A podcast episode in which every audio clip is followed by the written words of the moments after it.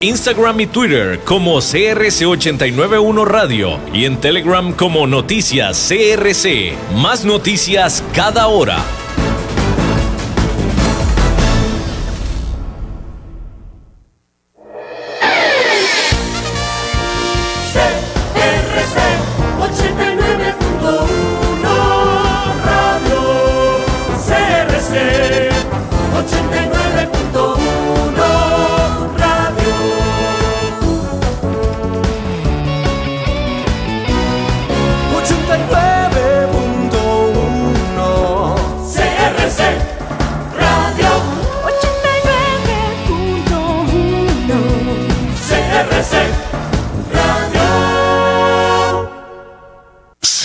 89.1 Radio y Cadena Radial Costarricense no se hacen responsables por las opiniones emitidas en este programa.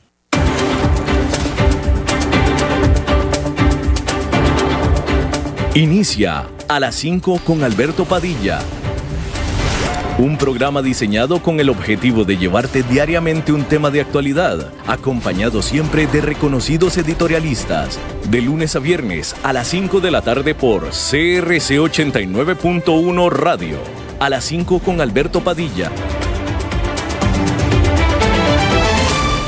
Hola, ¿qué tal? Saludos, bienvenidos a esta emisión de A las 5 con su servidor Alberto Padilla. Muchísimas gracias por estarnos acompañando en este inicio de semana, el cual está llegando ya a su fin. Espero que haya tenido un muy, muy buen fin de semana y espero que haya tenido un buen inicio de esta semana.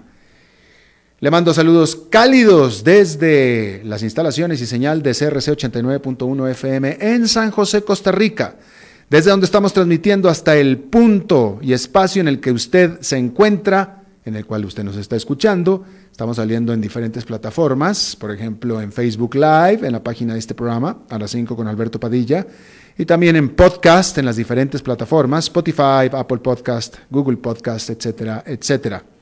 Aquí en Costa Rica esta emisión, que sale en vivo a las 5 de la tarde, se repite esta misma noche a las 10 en CRC 89.1 FM. En esta ocasión, controlando los controles, el señor David Guerrero, el maestro limpio, y a cargo de la producción general de este programa, la señora Lisbeth Ulet. Bueno, finalmente estalló la bomba. Era una bomba de tiempo y las bombas de tiempo eso hacen al tiempo, estallar. Las declaraciones de impuestos de Donald Trump salieron ya del closet y casi que ni hacía falta que lo hicieran, pues ya todo mundo sabía el gran secreto que pretendían esconder, que durante los últimos 18 años Donald Trump prácticamente no pagó un centavo de impuestos federales sobre la renta, es decir, sobre los ingresos, y entre el 2000 y 2017, que fue el año de la elección, pagó solamente 750 dólares, puesto que sus empresas tuvieron más pérdidas que ingresos. Se trataba del secreto más celosamente guardado por Trump, quien durante los últimos cuatro años se rehusó a mostrar sus declaraciones impositivas, contraviniendo la costumbre de todos los candidatos y presidentes anteriores. Sin embargo, el New York Times terminó por develar su secreto y justo a tiempo para el primer debate presidencial este martes por la noche. El presidente dijo respecto de las revelaciones lo que siempre dice cuando se revela algo de él, que son fake news. Pero antes afirmaba que el eludir impuestos no lo hacía ser deshonesto, sino inteligente. Sin embargo, no se espera que estas revelaciones, que eran secretos esperados, haga cambiar de opinión a su base dura, la cual desde el principio ha decidido perdonarle a Trump cualquier falla. Sin embargo, para Trump, el tratar de explicar y defenderse le hará perder valioso tiempo de campaña presidencial cuando está, cuando está Trump atrás en todas las encuestas y a solo cinco semanas de la elección.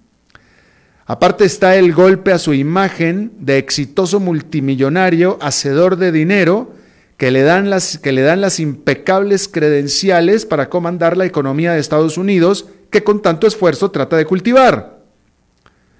Los documentos revelados por el New York Times muestran que el imperio empresarial de Trump no solo pierde dinero cada año, sino que debe cientos de millones de dólares y depende de créditos que él mismo ha garantizado personalmente, encima de que afrontan una inminente crisis de efectivo. Ahora, este es un tremendo, como, como dirían en Costa Rica, esta es tremenda torta para Donald Trump, ¿no? Este es tremendo problemón. Porque ahora, ahora sí, la lupa está puesta en este asunto con Donald Trump. Hay que decir una cosa.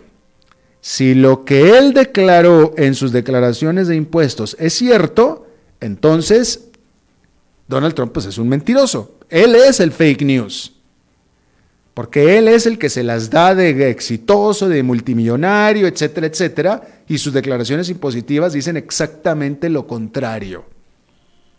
Muestran a un empresario hundido en problemas con una empresa que es prácticamente el Titanic.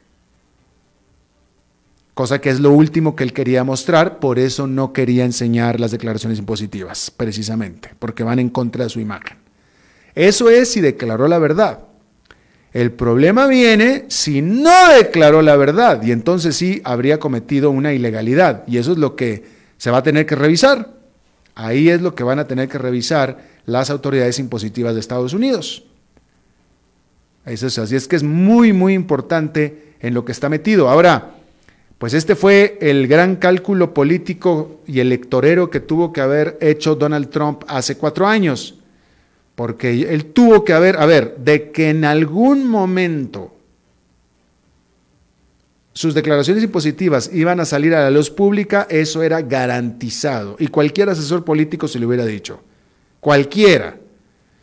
Entonces, yo supongo que el cálculo político fue, mira, vamos a esconder estas eh, eh, declaraciones de impuestos, vamos a esconder tus números, para no afectar tu imagen de ganador, de hacedor de dinero, de eh, hombre de gran hombre de negocios, etcétera, gran negociante. Y vamos a ver cuándo es, hasta cuánto tiempo más podemos sostener este asunto y esperemos que puedan salir a la luz después de tu reelección. Esa es la apuesta que ellos hicieron. De que ellos sabían de que esto se iba a revelar, ellos lo sabían. Lo que estaban tratando de hacer es que pudiera ser después de la elección. Pero pues no le salió, no le salió. Habrá que ver desde cuándo el New York Times tiene estos papeles. Igual los tiene desde el día uno, hace cuatro años. Probablemente puede ser. Y ahí el que hizo el cálculo político fue el New York Times. Y dijo, ¿sabes qué? Vamos a sacarlos un mes antes de la elección. Y ahí cambia la ecuación, ¿no? Pero bueno, finalmente ahí está. Era obvio que por eso escondía él sus declaraciones impositivas. Era obvio, era obvio que era por eso. Y, se lo dijo, esto es lo más interesante de todo. Y esto se vivió hace exactamente cuatro años. Porque hace exactamente cuatro años, cuando empezaban los debates con Hillary Clinton, Hillary Clinton era lo primero que le criticaba, que no quería él mostrar sus declaraciones impositivas. Y ella lo decía, si no está enseñando su declaración impositiva es o porque eh, es porque no pagó impuestos, punto, era lo que decía ella, ¿no? Este, y él se defendía diciendo, no, lo que pasa es que están en auditoría. Cuando salgan de auditoría, entonces las enseño. Y bueno, ahora sí, ya salió. Y todo aquello que él le decía a Hillary Clinton, que le decía que era una chueca y que le decía que era una bribona y que la iba a meter a la cárcel, que eso era lo que él le decía a ella en los debates presidenciales, deshonesta, etcétera, pues mire, ahí tiene usted porque aquí mínimo, mínimo, mínimo, Donald Trump es deshonesto, mínimo. Porque se las quiere dar de muy gran empresario exitoso y está con el agua al cuello. Mínimo es deshonesto. Vamos a ver si no es incluso hasta ilegal. Y eso es lo que habrá que ver. Bueno, quedándonos en Estados Unidos, hay que decir que TikTok compró más tiempo para quedarse en las tiendas de aplicaciones del país. Este domingo un juez federal concedió a la aplicación china se postergara temporalmente la orden de la administración Trump de prohibirla dentro de los Estados Unidos a partir del primer minuto de lunes. Por supuesto que la decisión es un triunfo para TikTok, quien alega que la medida de la Casa Blanca es inconstitucional y una violación al debido proceso. El gobierno de Estados Unidos replicó a la voz del departamento, eh, eh, a la voz del Departamento de Comercio, que acatará la orden judicial, pero que defenderá vigorosamente su propia decisión. La semana pasada, Donald Trump había dado su visto bueno al acuerdo que daría a las estadounidenses Oracle y Walmart el 20% de la propiedad de una nueva empresa conjunta con TikTok que se llamaría TikTok Global. Pero ese acuerdo aún necesita la autorización de Beijing y a decir de los medios de comunicación chinos, eso cada vez parece más que no va a suceder.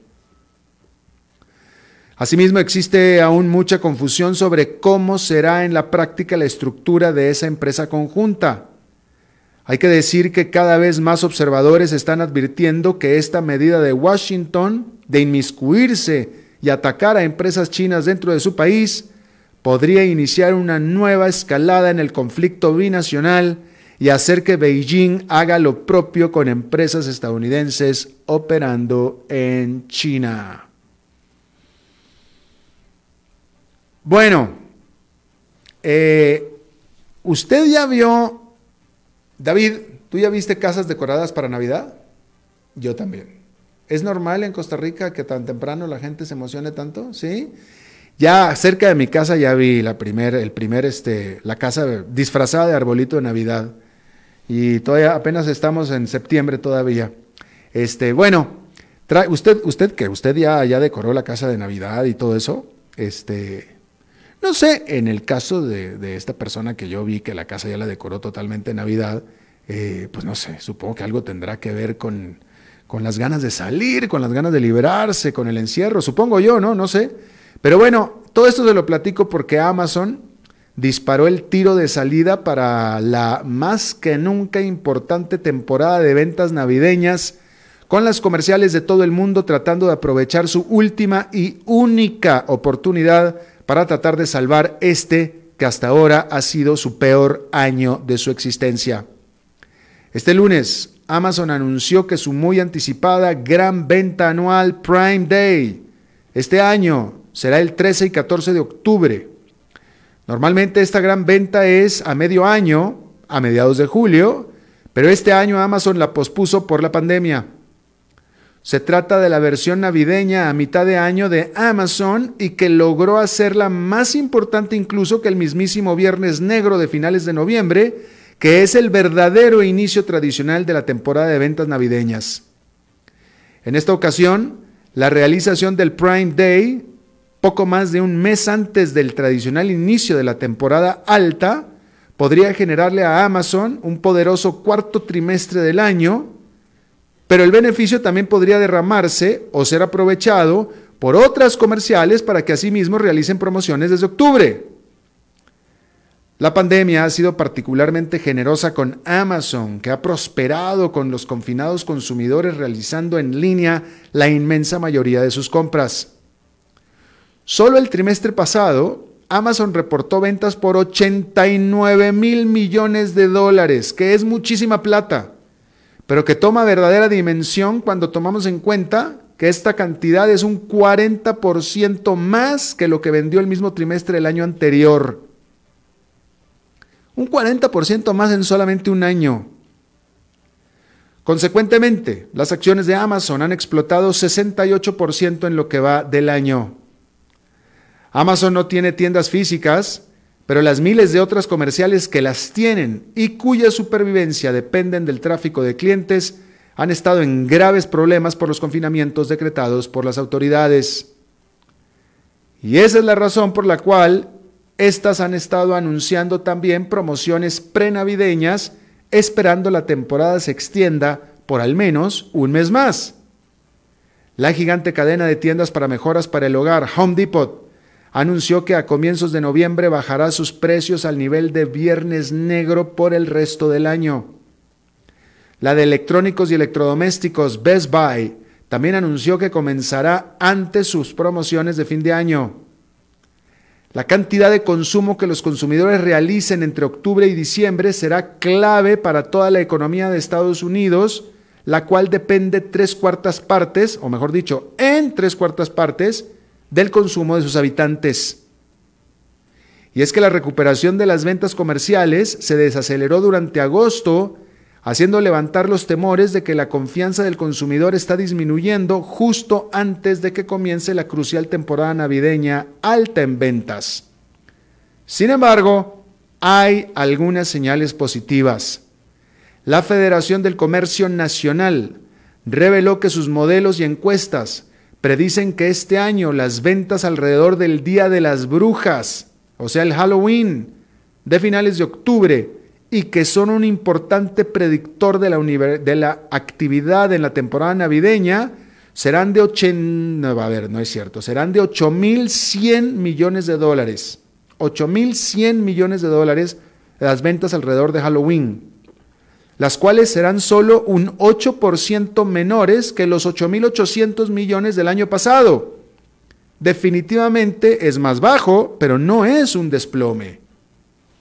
La misma encuesta encontró que las comerciales como Home Depot y Best Buy no estarían equivocadas en asumir que la gente este año lo que quiere es ponerse en ánimo festivo y celebrar cuanto antes, puesto que se reveló que cuatro de cada diez estadounidenses planea comenzar a hacer sus compras para el Día de las Brujas desde septiembre y algunos iniciaron incluso antes.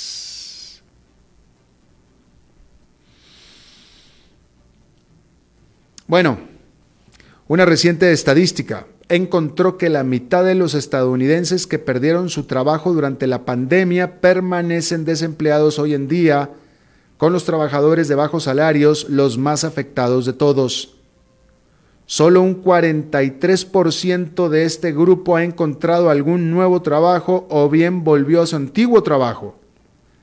Asimismo, la tasa de desempleo a agosto muestra que desproporcionadamente alta para los negros, asiáticos e hispanos que para los blancos dentro de los Estados Unidos.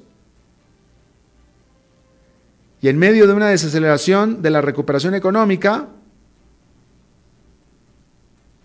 reiniciaron las negociaciones en el Congreso para un nuevo paquete de estímulo económico, con tanto los demócratas como los republicanos afirmando que están comprometidos a aprobarlo, sin embargo permanecen profundamente divididos en la manera y en las cantidades.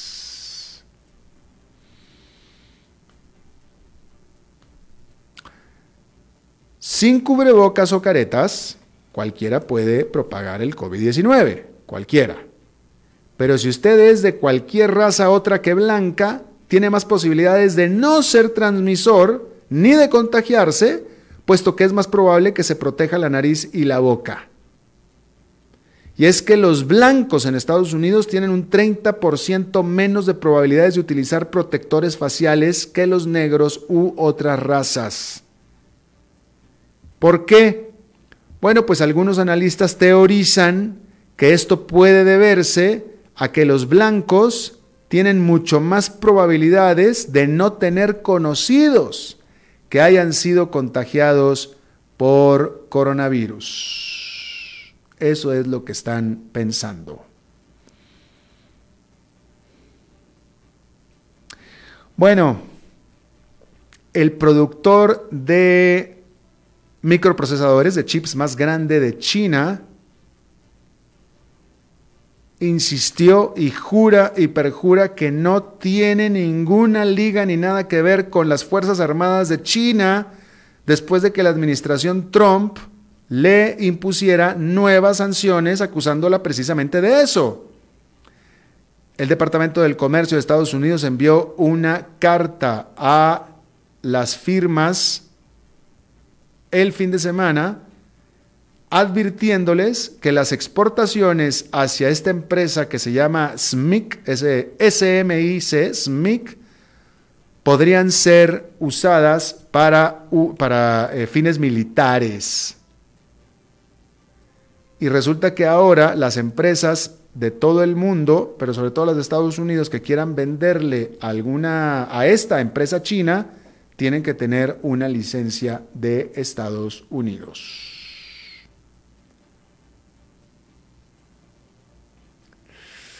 En Suiza, los votantes rechazaron un plan para dar por terminado el movimiento libre dentro de la Unión Europea.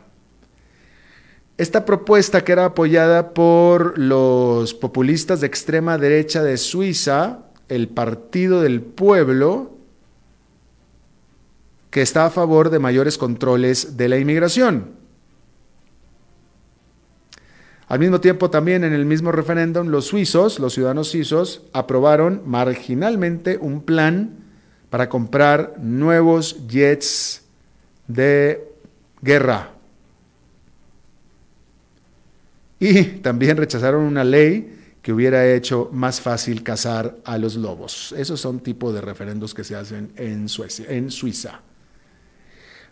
Vamos a ver allá en Nueva York cómo quedó la jornada esta inicial de semana con fuertes ganancias. El índice industrial Dow Jones con un fuerte salto de 1,51%.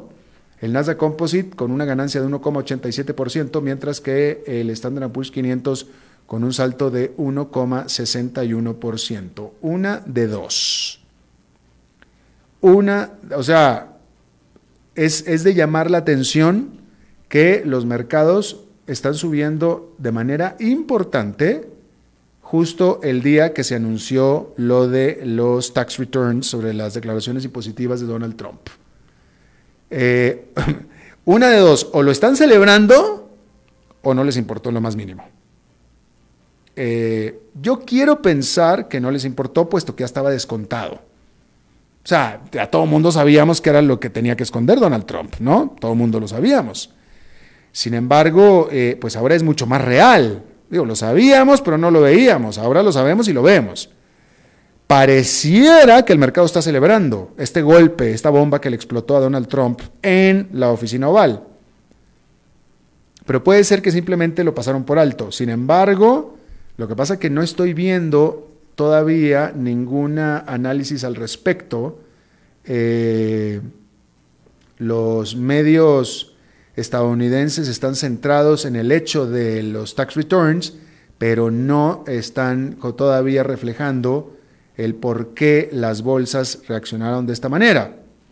Pero, ah, o sea, yo sin haber hablado con ningún inversionista, simplemente con las puras canas que traigo en la cabeza, me atrevería a decir y a opinar que los mercados parece están celebrando. De mínimo no les importó. Y si no les importó es porque ya lo sabían, ya lo descontaban. Pero tienen cara como de estar celebrando. Pudiera ser, pudiera ser. Vamos a ver después qué dicen los análisis. Bien. Este lunes, la Bolsa de Valores de Alemania vivió la mayor escisión corporativa de su historia con el gigante conglomerado Siemens colocando en bolsa como empresa independiente la que hasta ayer era su división de energía. Siemens Energy salió a bolsa siendo toda una gigante evaluada en 18.600 millones de dólares y su nodriza dio 55% de las acciones a sus inversionistas a una relación de una acción de Siemens Energy por cada dos que posean de Siemens. Siemens se quedará con un 35,1% de la nueva empresa, porcentaje el cual espera reducir a un 25% en un máximo de 5 años. Siemens Energy está integrada por divisiones de gas y electricidad, así como una participación del 67% en la española de energía renovable Gamesa, que actualmente vale alrededor de 10.500 millones de dólares. Esta decisión transforma al conglomerado industrial más grande de Europa en una firma centrada en la industria digital y de automatización, que además tiene una participación controladora en la firma de tecnología médica Healthineers. Este 1 de octubre, Siemens también estrena nuevo CEO. Bueno, el Papa se puso duro con alegatos de corrupción en el Vaticano, ¿eh? inspectores del órgano antilavado de dinero europeo, el Moneyball, están esta semana de visita por el Vaticano y no se trata de una visita de cortesía ni tampoco agradable, ya que esta ciudad-estado ha venido sufriendo de una plaga de disidencia y chismes conspirativos. Hace unos días, el Papa Francisco tomó la inusual medida por severa de quitarle al cardenal Angelo Bicciu, el ex encargado del Secretariado de Estado, que es el brazo más poderoso de la burocracia de la Iglesia, sus poderes, derechos y obligaciones como cardenal.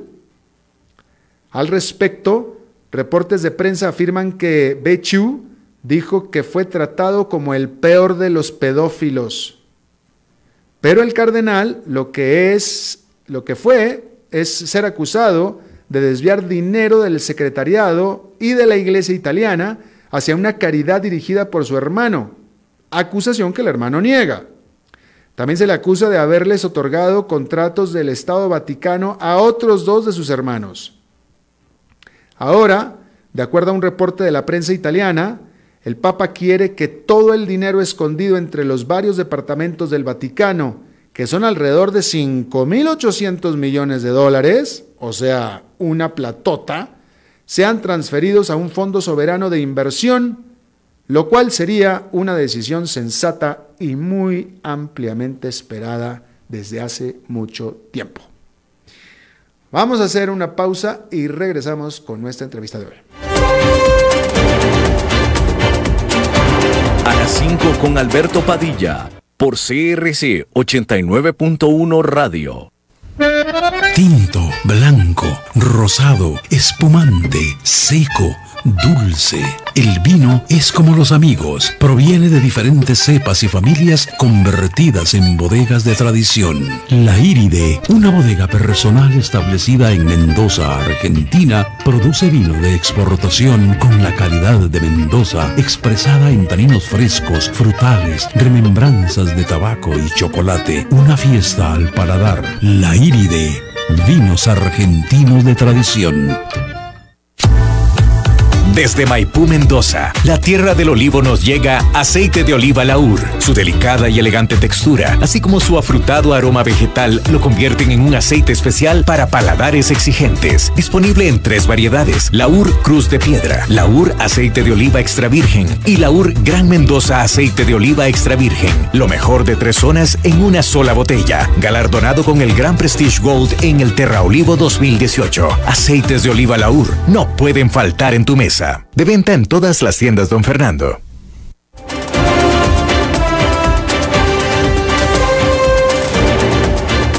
Seguimos escuchando a las 5 con Alberto Padilla. Gracias por continuar con nosotros. Eh, en Estados Unidos, en Washington, eh, bueno, ya, ya, la conversación ya cambió por completo porque ahora está todo el asunto con lo de los eh, impuestos de Donald Trump lo cual vamos a ver qué es lo que contesta mañana en el debate, que va a ser fascinante. Ahora de pronto ese debate, si lo iba a ver todo el mundo, ahora lo va a ver todo el universo. Pero bueno, es otro punto. Pero hasta, esto, hasta el momento de los eh, impuestos de Trump, la conversación se centraba en la nominación de Donald Trump a la nueva eh, juez de la Suprema Corte de Justicia. Eh, la Suprema Corte de Justicia es el mayor órgano eh, judicial de Estados Unidos. Solamente son nueve jueces y en Estados Unidos el presidente en turno es quien nomina al juez cuando eh, un juez fallece, que fue el caso que sucedió en Washington la semana pasada que falleció uno de los jueces. Una vez que uno de los jueces son confirmados como jueces de la, Suprema Corte, que se quedan jueces toda la vida hasta que dejan de vivir o ellos mismos se retiran.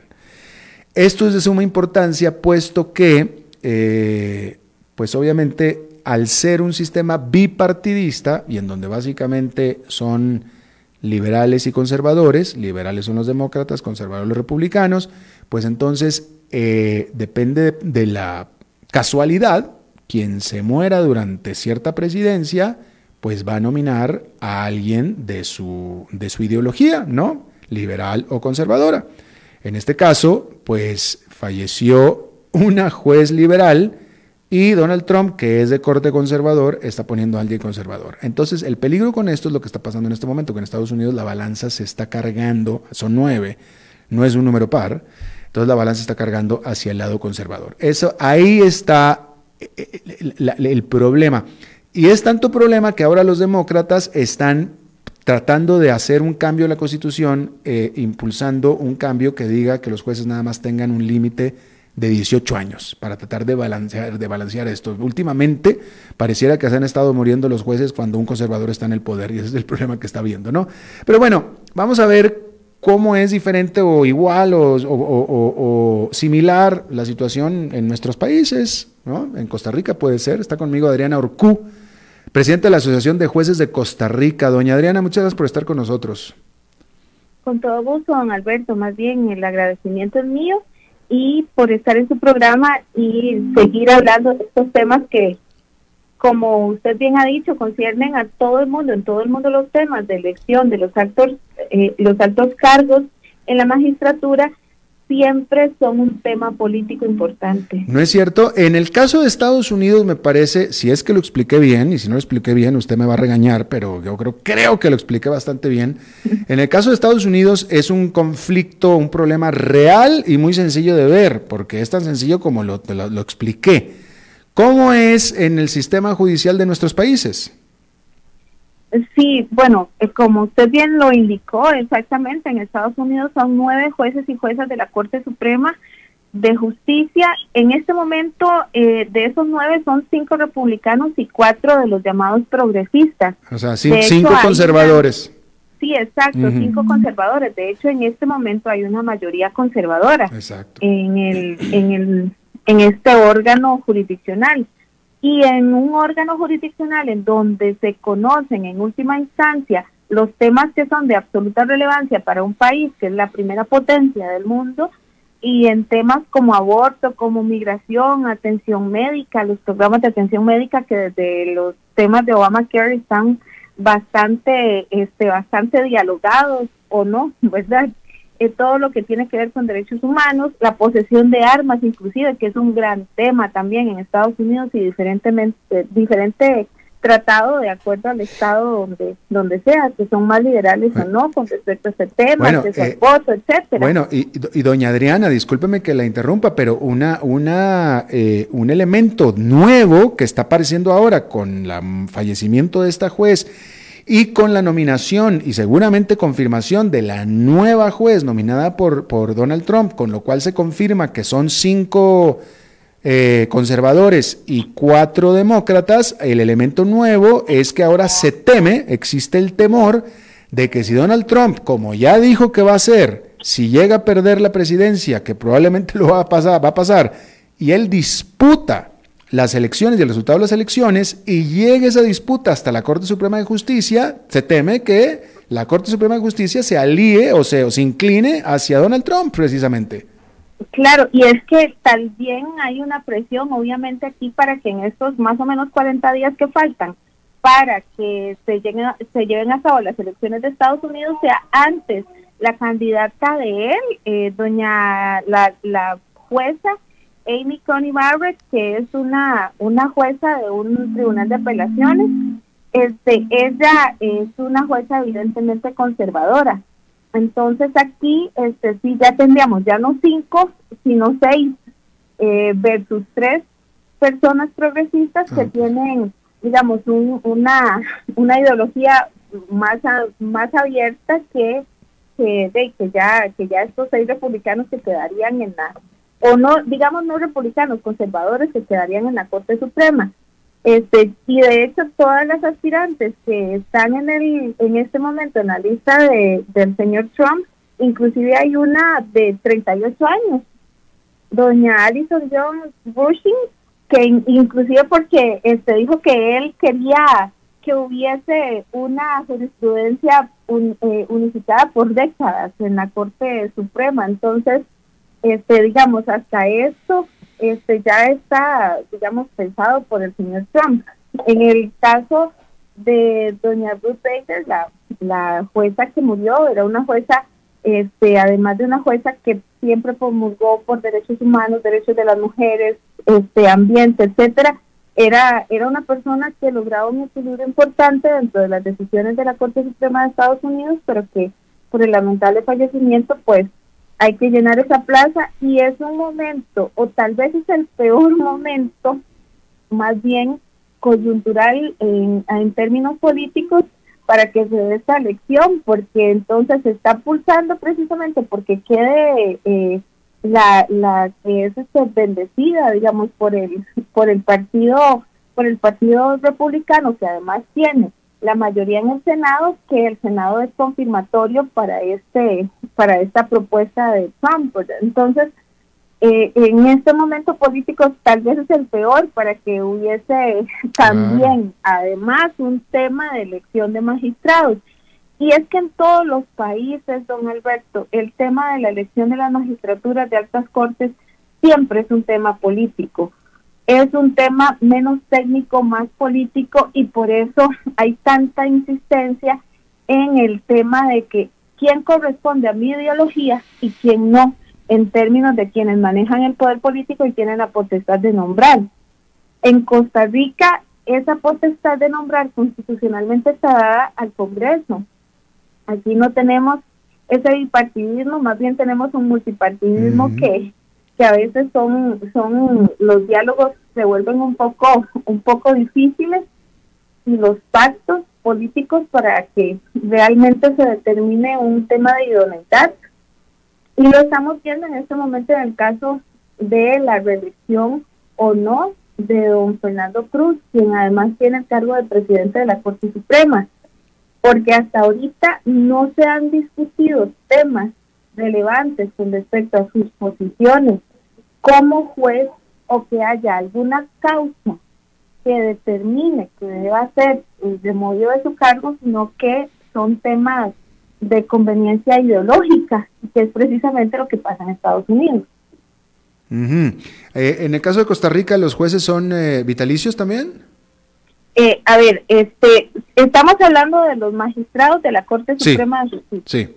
En este, en este caso, los magistrados de la Corte, por constitución, tienen un periodo de ocho años, pero que esos, esos periodos este, son confirmados eh, si, si la persona desea mantenerse en la para la reelección, esos puestos son confirmados y la misma constitución y la interpretación de la sala constitucional ha dicho bastantes veces que la constitución política optó por la permanencia en los cargos de quienes ya han sido nombrados y que el que no estén ya nombrados, el que se destituyan, tiene que ser por causas objetivas debidas a la inidoneidad demostrada que este, tengan para que no puedan seguir ejerciendo el cargo.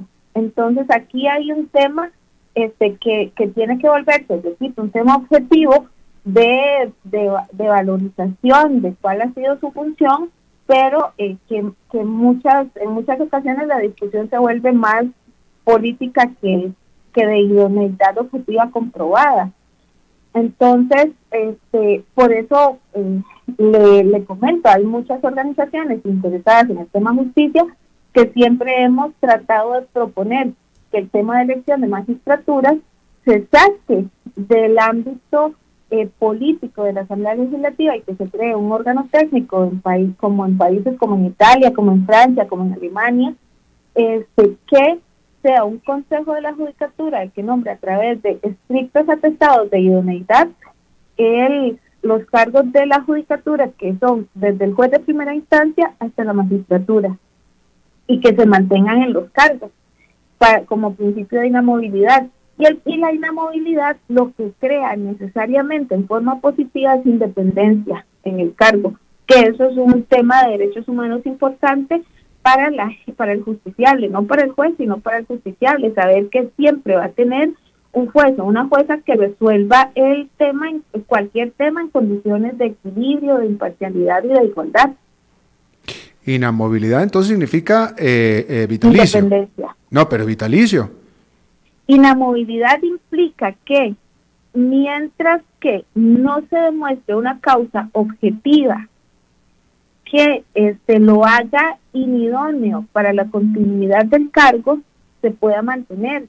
Eso es, eso es lo que promueven los instrumentos internacionales, que son estándares internacionales objetivos para mantener la inamovilidad en los cargos. Ah, ah, mejor, mejor explíqueme al revés. ¿Qué es lo que haría que tuvieran que moverse, que salirse? Por ejemplo, nosotros tuvimos un, un proceso en que se removió a un magistrado en el 2017, un magistrado de la Sala Tercera de la Corte Suprema de Justicia, un magistrado que fue involucrado con un con un caso, este, con el llamado caso del cementazo, que todo el mundo lo, lo recordamos y que eso inclusive provocó una crisis de legitimidad dentro del mismo poder judicial.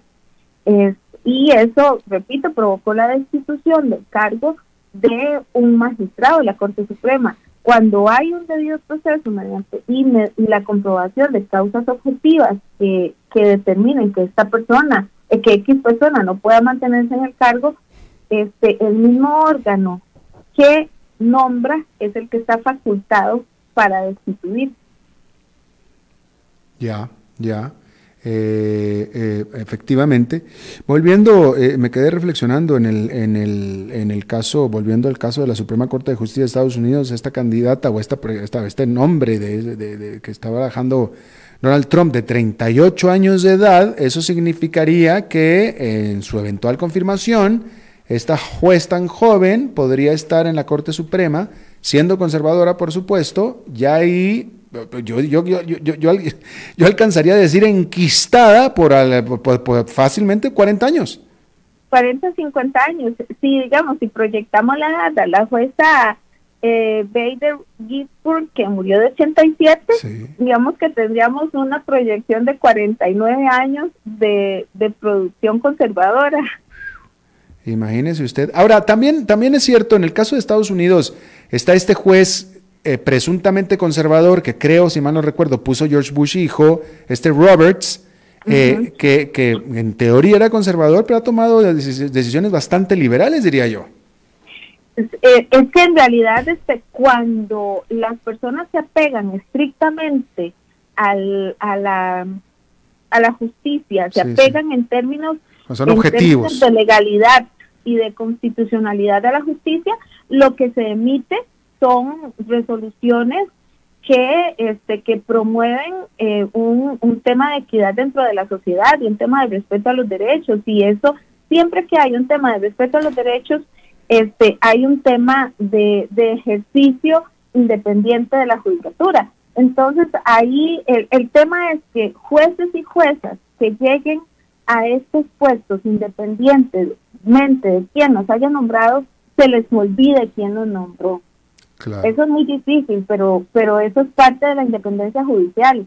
Olvidarse de quién lo nombra a usted. O sea, una vez que una persona toma el juramento constitucional de resolver los casos únicamente apegado a la Constitución, a la ley, a los tratados internacionales ratificados que promueven derechos humanos, usted no puede en el ejercicio del cargo torcer de ninguna forma la letra de la ley para, para pagar algún favor político. O sea, eso, eso sería lo, lo peor que le puede pasar a la justicia. Por eso un juez no debe tener memoria de quién lo nombra. Claro. Debe olvidarse de ese tema del nombramiento y ya, repito, ejercer su cargo con absoluta independencia e imparcialidad. Y eso es lo que debe, eso es lo que debe aspirar una sociedad siempre, de tener jueces independientes. Por eso la lucha siempre de la judicatura por la independencia judicial, que esa vez es una lucha incomprendida, este, se mantiene y se mantendrá mientras no hayan equilibrios. Y en esto tiene que haber equilibrio siempre para poder contar con esta judicatura independiente. Claro. Adrián Orcú, presidente de la Asociación de Jueces de Costa Rica. Eh, muy rico charlar con usted, muchísimas gracias. Al contrario, muchas gracias a usted. Gracias y después volvemos a hablar más. Igualmente, vamos a hacer una pausa y regresamos con Glenda Umaña.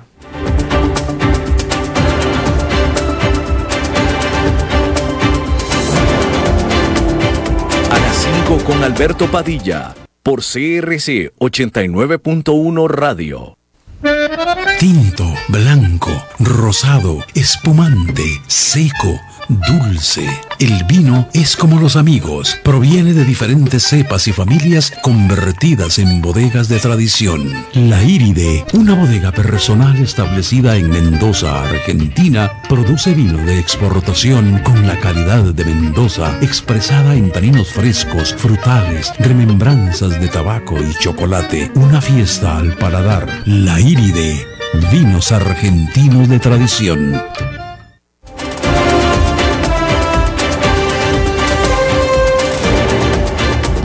Seguimos escuchando a las 5 con Alberto Padilla. Bueno, este lunes está de vuelta con nosotros porque el lunes pasado le pusimos falta a Glenda Umaña. falta, Glenda, falta, falta. Este profe, ¿ah? que nos lleva, nos lleva todo así como muy muy bien documentado. ¿Cómo estás, Alberto? ¿Cómo te ha ido? Bien, aquí estamos, Glenda, bien, contentos porque ya aquí Costa Rica cada vez se está abriendo un poquito más. Y, ¿Verdad? sí, ya, ya. Ahí vamos, ahí vamos. ¿Ya lograste eh, poder ver a tus hijos? No. ¿Ya lograste eh, poder encontrarte con tus hijos? Ya casi, ya, casi, vamos A ver, no, todavía no, todavía no. Ellos viven en una zona de Estados Unidos que sigue estando off limits aquí en Estados, en Costa Rica, pero bueno, vamos a ver, ojalá. Exactamente, sí. Bueno, aquí en Georgia, donde creo que, todavía están tus hijos, donde estoy yo en este momento, eh, la buena noticia es que han estado bajando un poco los casos que realmente venían aumentando y aumentando, entonces uno pues se preocupaba. Pero bueno, eh, yo quería hablarte, comentarte y bueno, un, abrazo para todos que están, los que están con nosotros, un abrazo grande, gracias por, por escucharnos, que en mucho se ha hablado del, del impacto de, de la pandemia en el turismo, pero en esta última semana he estado eh, cercana, por decirlo así, a un sector eh, que dentro del turismo que ha sido muy impactado y hay buenas y no tan buenas noticias. Em, es el sector de los guías turísticos, que según me contaban, en realidad ellos como, como tienen eh, tanta, tanto cambio todo el tiempo, ¿verdad? Que van a un lado, van a otro, son personas que realmente aman lo que hacen eh, ellos me decían que en realidad son personas que no son, son un poco solitarias dentro de todo, siempre están acompañadas, pero al mismo tiempo por eh, la dinámica de su trabajo, pues es diferente. Esto ha hecho, eh, según los expertos, que haya un detonante dentro de esta pandemia aún de mayor impacto para ellos, es decir, estamos hablando de la salud mental, y lamentablemente estamos viendo, por ejemplo, solo en la zona de la fortuna, Alberto, en el último mes, y esto fue también la semana pasada, dos personas eh, ligadas al turismo eh, se quitaron la vida.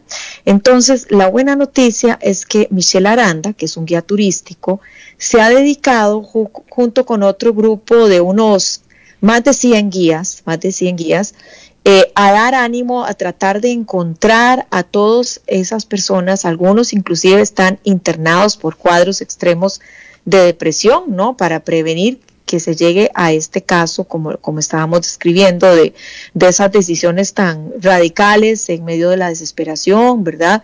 Eh, Michelle Aranda nos contaba que, que ha sido impactante recibir eh, a altas horas de la noche una llamada de un colega, de un guía, diciendo que han decidido terminar con, su vida. No solo hombres, también mujeres guías, algunas que han eh, tomado algunos, ¿verdad?, venenos y, y, bueno, unos han salido. Pero él se ha dedicado, son aproximadamente unos cuatro mil guías eh, turísticos, eh, unos dos mil que están inscritos, ¿no? Y pero en total son unos cuatro mil, en este momento menos del 1% están en planilla en los hoteles. Entonces, Michelle se ha dedicado no solamente con otros guías, sino con un grupo de psicólogos que los están apoyando a encontrar y se han desplazado por distintas zonas. Justamente estaban en este fin de semana en la zona de la Fortuna, próximamente van a ir a la zona de Tortuguero para identificar, para llevar aliento, para tratar de dar esperanza y algún tipo de salida, ¿no? porque eh, pues obviamente ellos eh, con las deudas sin recibir justamente estaban por comenzar la temporada alta cuando sucedió el cierre eh, y cuando sucedió pues eh, la interrupción de toda la llegada de turistas, obviamente por la pandemia, no solo en Costa Rica, sino como decimos a nivel mundial y bueno, como nuestro país el, el principal ingreso ha sido el turismo, obviamente esto ha sido un golpe bastante duro. Ahora, eh, dentro de las cosas, por ejemplo, que ellos aconsejan, agrupan eh, a varios para que entonces puedan vivir en un mismo lugar. Eh, él mismo, Michelle, está dedicándose a vender ceviches, por ejemplo. Están recibiendo también donaciones para ayudar a estas personas a poder salir adelante. Claro que lo más importante es tratar de conseguir un trabajo. Por eso también quería mencionarte eh, una plataforma que está en Facebook que dice yo ayudo a reactivar a mi gente. No sé si ya la conociste, Alberto. Yo ayudo a reactivar a mi gente CR. Eh, no es para hacer ninguna publicidad porque esto no tiene ningún, eh, no genera ningún ingreso, pero mi hermano Max, con tal de ayudar a la gente, empezó a publicar, ¿verdad? Que empezó a dar esta posibilidad y la, es, es, bellísimo porque la gente está anunciando todos los, sus productos, sus servicios, los que dan clases, hay también profesionales, hay ingenieros, hay arquitectos. El otro día me conmovió un señor que es agricultor y vende aguacates, eh, que decía que gracias a, este, a esta plataforma pues ha podido aumentar sus ventas y que no solo aumentar sus ventas, sino encontrar un genuino interés de las personas a las que les vende por su situación, ¿no?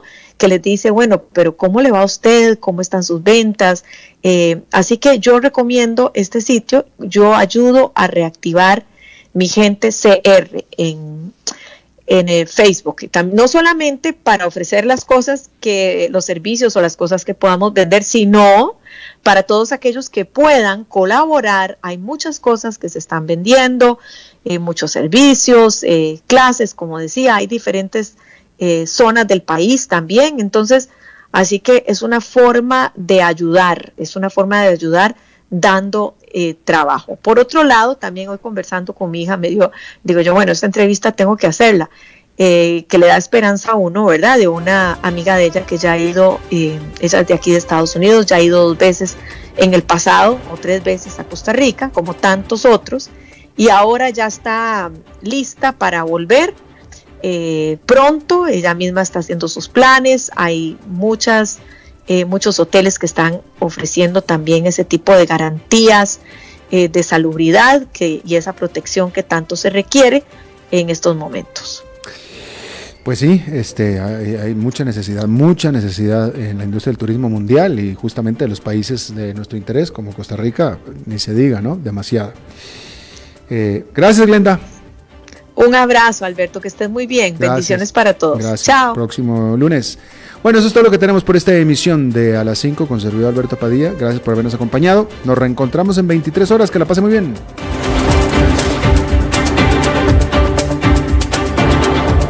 Concluye A las 5 con Alberto Padilla un programa diseñado con el objetivo de llevarte diariamente un tema de actualidad, acompañado siempre de reconocidos editorialistas, de lunes a viernes a las 5 de la tarde por CRC 89.1 Radio, a las 5 con Alberto Padilla.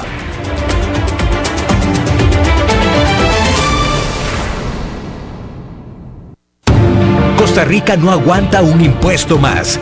La factura no se la deben pasar a un pueblo que trabaja y que ya puso de su parte. Seguir llenando de impuestos al sector más sacrificado de la economía, donde todos los días vemos despidos, disminuciones de jornadas, cierres y quiebras de empresas, no es justo.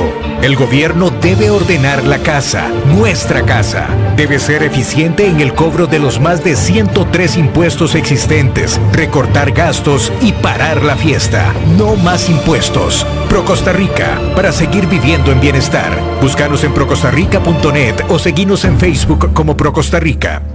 Costa Rica está formada por una mezcla de culturas. Por eso el miércoles 30 de septiembre, el sorteo especial en conmemoración del Día de la Persona Negra y la Cultura Afrocostarricense trae un premio mayor de 200 millones y 6 carros eléctricos B y D para estrenar. Costo del entero 12 mil colones, fracción 1200. Busque a su vendedor de toda la vida o entre a www.jpsenlinea.com. Junta de Protección Social. 175 años de hacer el bien.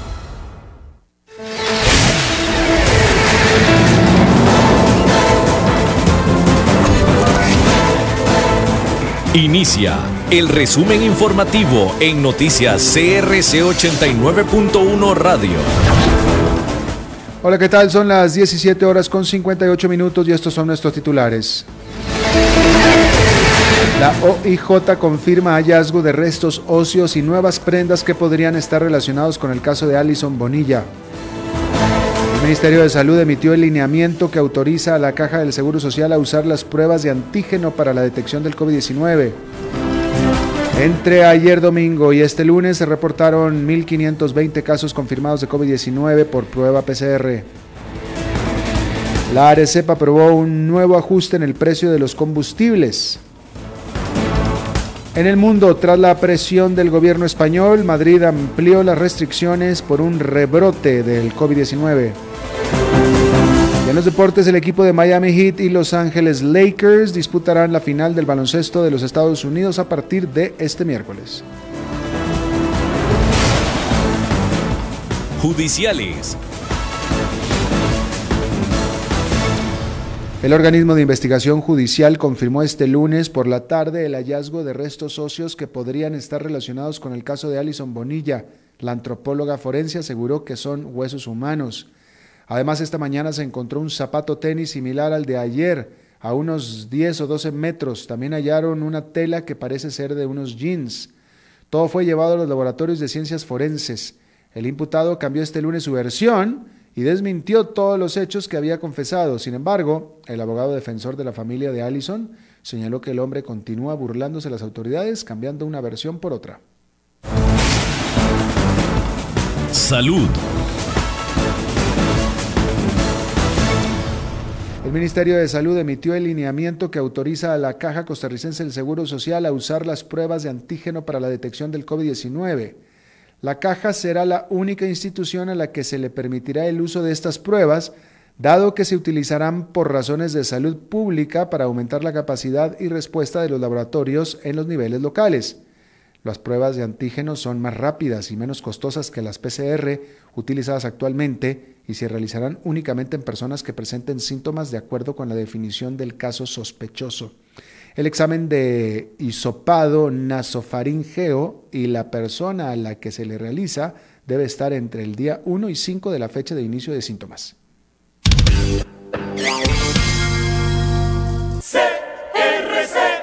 Entre el domingo y el lunes se reportaron 1.520 casos confirmados de COVID-19 por prueba PCR y 145 por nexo epidemiológico para un total acumulado de 73.714. La cantidad de personas recuperadas alcanza 29.420. En las últimas 48 horas se reportaron 33 fallecimientos, de los cuales 19 se contabilizaron el domingo, 14 el lunes. En total, la cifra de fallecidos alcanza 861 fallecidos por COVID-19. En el hospital hay 617 personas, 228 en cuidados intensivos. Servicios. La Autoridad Reguladora de los Servicios Públicos, la ARECEP, aprobó un nuevo ajuste en el precio de los combustibles. Se trata de un aumento de 9 centavos en cada litro de gasolina super y de 8 en cada litro de plus. En el caso del diésel se aplicará una rebaja de 8 colones. Con este cambio de precios, el costo de cada litro de gasolina eh, super pasará de 599 colones a 608. En el caso de la Plus, su precio pasará de 570 a 578 colones. Para el diésel, la reducción aprobada dejará su precio en 487 colones. Los nuevos precios entrarán a regir esta misma semana, un día después de que se publique la resolución en el diario oficial La Gaceta.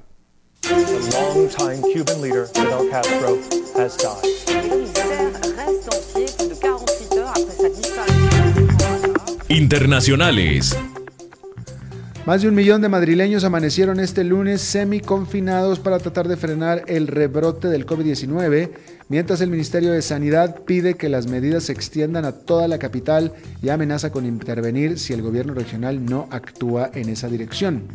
Los habitantes afectados se ubican en el sur de la capital, que son las áreas más pobladas y con un nivel económico más bajo, y solo podrán salir de su zona para acudir al trabajo, a centros educativos, médicos o por razones de fuerza mayor, mientras que dentro de esos barrios se restringen aforos en actos religiosos, comercios, bares y restaurantes y se limita el horario de cierre.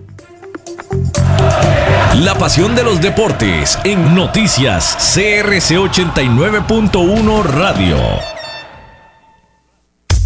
El equipo de Miami Heat y Los Ángeles Lakers disputarán la final del baloncesto de los Estados Unidos a partir de este miércoles 30 de septiembre. Los Heat derrotaron en la final de conferencias de este, de conferencia este, 4 a 2 a los Celtics de Boston, mientras que el equipo angelino venció 4 a 1 a los Denver Nuggets. Ambas series finalizaron el fin de semana. La última vez que el equipo de Miami ganó un torneo de la NBA fue en el 2013, mientras que el último título de los Lakers se remonta al 2010. Actualmente los campeones de la NBA son los Golden State Warriors, quienes lograron el título el año anterior ante los Toronto Raptors. Está todo informado a las 18 horas con 4 minutos, exactamente en 12 horas, las primeras informaciones del nuevo día. No se vaya porque está empezando el programa Contacto Deportivo. Lo saluda Alberto Padilla, que tenga buenas noches.